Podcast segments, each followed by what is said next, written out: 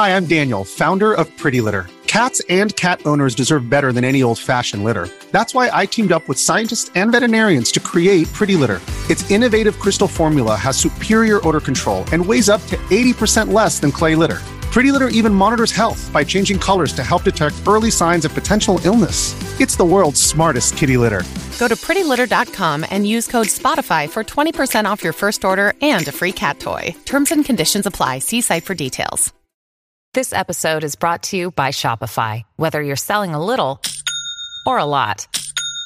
Shopify helps you do your thing, however you cha-ching. From the launch your online shop stage, all the way to the we just hit a million orders stage. No matter what stage you're in, Shopify's there to help you grow. Sign up for a $1 per month trial period at shopify.com slash special offer, all lowercase. That's shopify.com slash special offer. 2023年、東京都で一つの事件が発生しました。今回はその事件についてまとめていきます。後に事件の被害者となる当時24歳の女性、平林さなさんは裕福な医師の家系に生まれました。平林さんが生まれた1年後には弟が誕生しています。こうして一家は両親に2人の子供を合わせた4人家族になりました。しかし弟の出産から約4ヶ月後に母親が病気で亡くなってしまいます。平林さんは2歳にも満たない時に母親を失ったのです。それからは弟と共に父子家庭で育っています。ただ、親子3人だけでの生活を送っていたわけではなかったようです。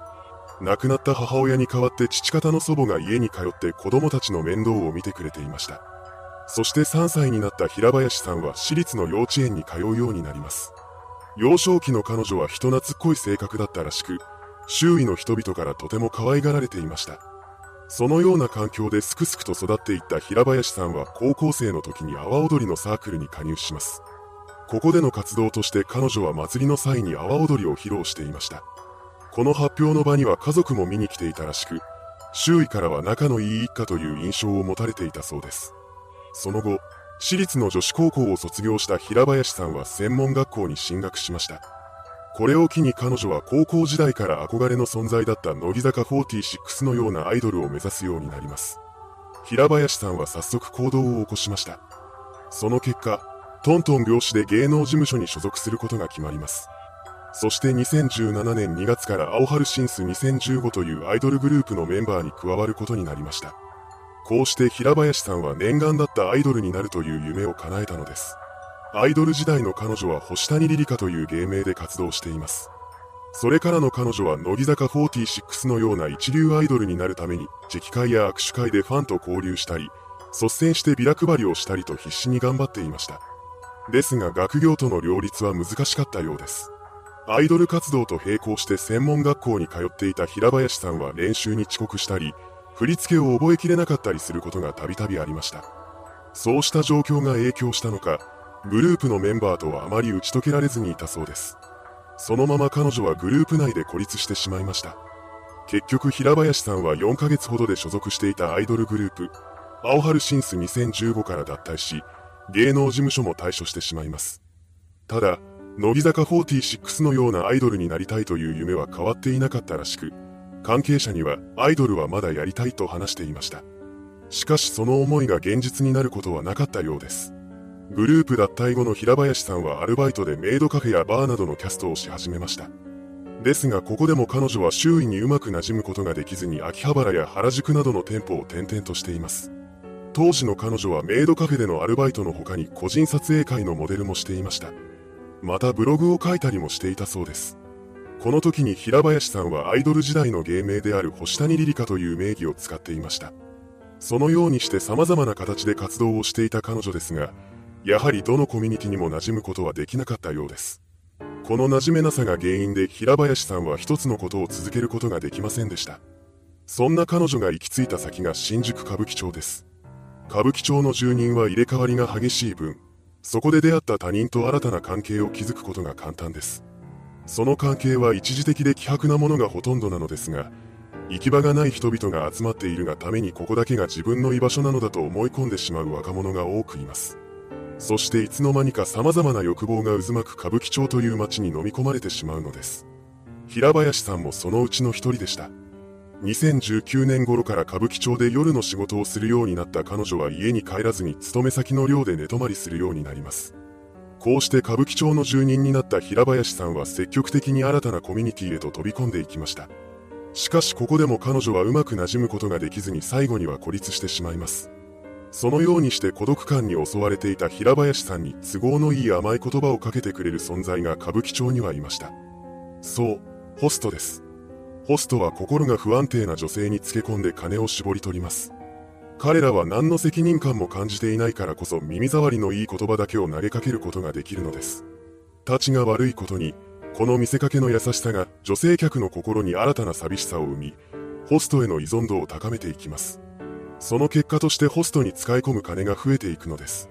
歌舞伎町でもいい人間関係を作れなかった平林さんはホストクラブが自分の孤独を埋めてくれる場所だと思い込んでしまったのでしょう。こうしてすっかり歌舞伎町の住人になった彼女は特定のホストに大金を使い込むようになりました。時には数百万円するシャンパンタワーを入れることもあったそうです。そんな平林さんのことを心配した父親によって彼女は一度実家に連れ戻されています。ですがそれでホストへの依存心が失われるわけではありません。何事においても依存というのは難しい問題で、本人が強い意志を持たない限りは本当の意味で抜け出すことはできないのです。結局彼女は実家に連れ戻された後も夜中にタクシーに乗って歌舞伎町へと向かって行ってしまいました。そんな平林さんが2022年の春頃に石川明という30歳年上の男と知り合います。この石川こそが後に事件の犯人となる人物だったのです。二人が出会うきっかけとなったのはマッチングアプリでした。出会いからしばらくして石川と平林さんは恋人関係になります。ただしその関係は一般的な恋人からは遠くかけ離れた歪なものでした。何でも石川は平林さんに対して常態的に金銭を渡していたみたいなのです。その金額は1回会うたびに10万円程度だったと言います。この事実からも平林さんと石川の関係はパパ活に近いものだったことがわかります。本気で相手のことを恋人だと思っていたのはおそらく石川だけだったのでしょう。実際、平林さんは石川から金をもらっては新宿で派手に散財する日々を送っていました。それに伴って彼女が石川に求める金額も上がっていきます。そのうち一度に100万円を超す大金を受け取るようにまでなりました。石川は年収が1000万円ほどあったようですが、100万円を超す金の受け渡しとなると気軽にできるものではありません。やがて彼はお小遣いとして金をあげるのではなく、あくまでも平林さんに金を貸し付けているという形を取りたがるようになったそうです。それでも平林さんからすると金が手に入ることには変わりありません。何の信用もない彼女でも借用書にサインをするだけで大金を手にすることができてしまうのです。ホストクラブに通っていたことから借金という言葉に対する抵抗感も薄れていたのかもしれません。それからも平林さんは石川に大金を求め続けています。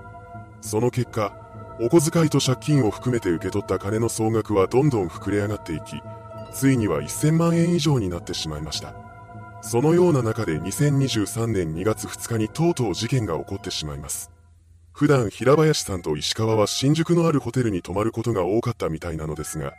この日は深夜2時頃に東京都府中市寿町のラブホテルを訪れました。それから4時間後の午前6時頃になると石川が一人でホテルを後にしていきます。その後、数時間が経過しても彼と一緒に入室したはずの平林さんが部屋から出てくることはありませんでした。そしてそのままチェックアウトの時間を迎えることになります。ここでホテルの従業員が平林さんのいる部屋に電話をかけてみました。ですがこれに対しても応答はありません。困り果てた従業員は2月3日の午前1時40分頃に、チェックアウトの時間を過ぎても宿泊客が退出せず連絡も取れないと110番通報を入れました。これを受けた警察がホテルにやってきます。そして平林さんがいる部屋の中に入っていきました。するとそこには血を流して死亡している平林さんの姿があったのです。こうして事件の存在が明らかになりました。現場の状況などから本件を殺人事件と断定した警察はホテルに設置された防犯カメラの録画映像を確認します。その中には平林さんと一緒に入室して4時間後に1人で出ていく石川の姿も記録されていました。こうして彼の存在が捜査線上に浮かび上がってきたのです。そして石川は遺体発見前日となる2月2日の午後6時半頃に現場のホテルから約1キロ離れたマンションの敷地内で眠り込んでいるところを通報されて警察官から職務質問を受けていました。この時に彼の持ち物としてなぜか殺害された平林さんのマイナンバーカードが出てきたそうです。これを不審に思った警察官は他人のマイナンバーカードを持っている理由を尋ねます。すると石川は、友人の忘れ物で次会ったら返すつもりなどと説明しました。この説明に不審な点がなかったこと、その他に危険物や薬物などが見つからなかったことから彼は解放されています。しかし、事件発覚後に警察はこの時の男が容疑者の石川だったことにすぐ気がつきました。そこで石川の自宅周辺での張り込みを開始します。そして遺体発見から約4時間後の2月3日午前5時半頃に酒を飲んで帰宅してきた石川を発見。その場で身柄を確保しました。この時に石川はサバイバルナイフを2本所持しており、そのうち1本にはべったりと血が付着していたそうです。それから行われた取り調べに対して石川は、ホテルの部屋でナイフを使い寝ている被害者の首を3回刺して殺害しました。首を刺したのは確実に殺すためですと供述します。これを受けた警察は彼のことを殺人容疑で逮捕しました。犯行当時の状況や詳しい動機などはまだ明らかにされていませんが、そうした詳細な情報はこれから始まる裁判で明らかにされていくことでしょう。いかがでしたでしょうか？親子ほども年が離れている男女がラブホテルの一室に泊まり、その場で女性が殺害されたという衝撃的な事件。加害者と被害者の関係が金銭の受け渡しが常態化した恋人という奇妙なものだったことから、金銭トラブルによる犯行だったのではないかという説や歪んだ愛情から無理心中をしようとしていたのではないかという説。はたまた被害者のホスト通いを知った男が嫉妬心や独占欲から殺害に至ったのではないかという説など、様々な憶測が飛び交っています。いずれにせよ、真相はこれから裁判で明らかにされていくことでしょう。続報にも注目が集まります。それではご視聴ありがとうございました。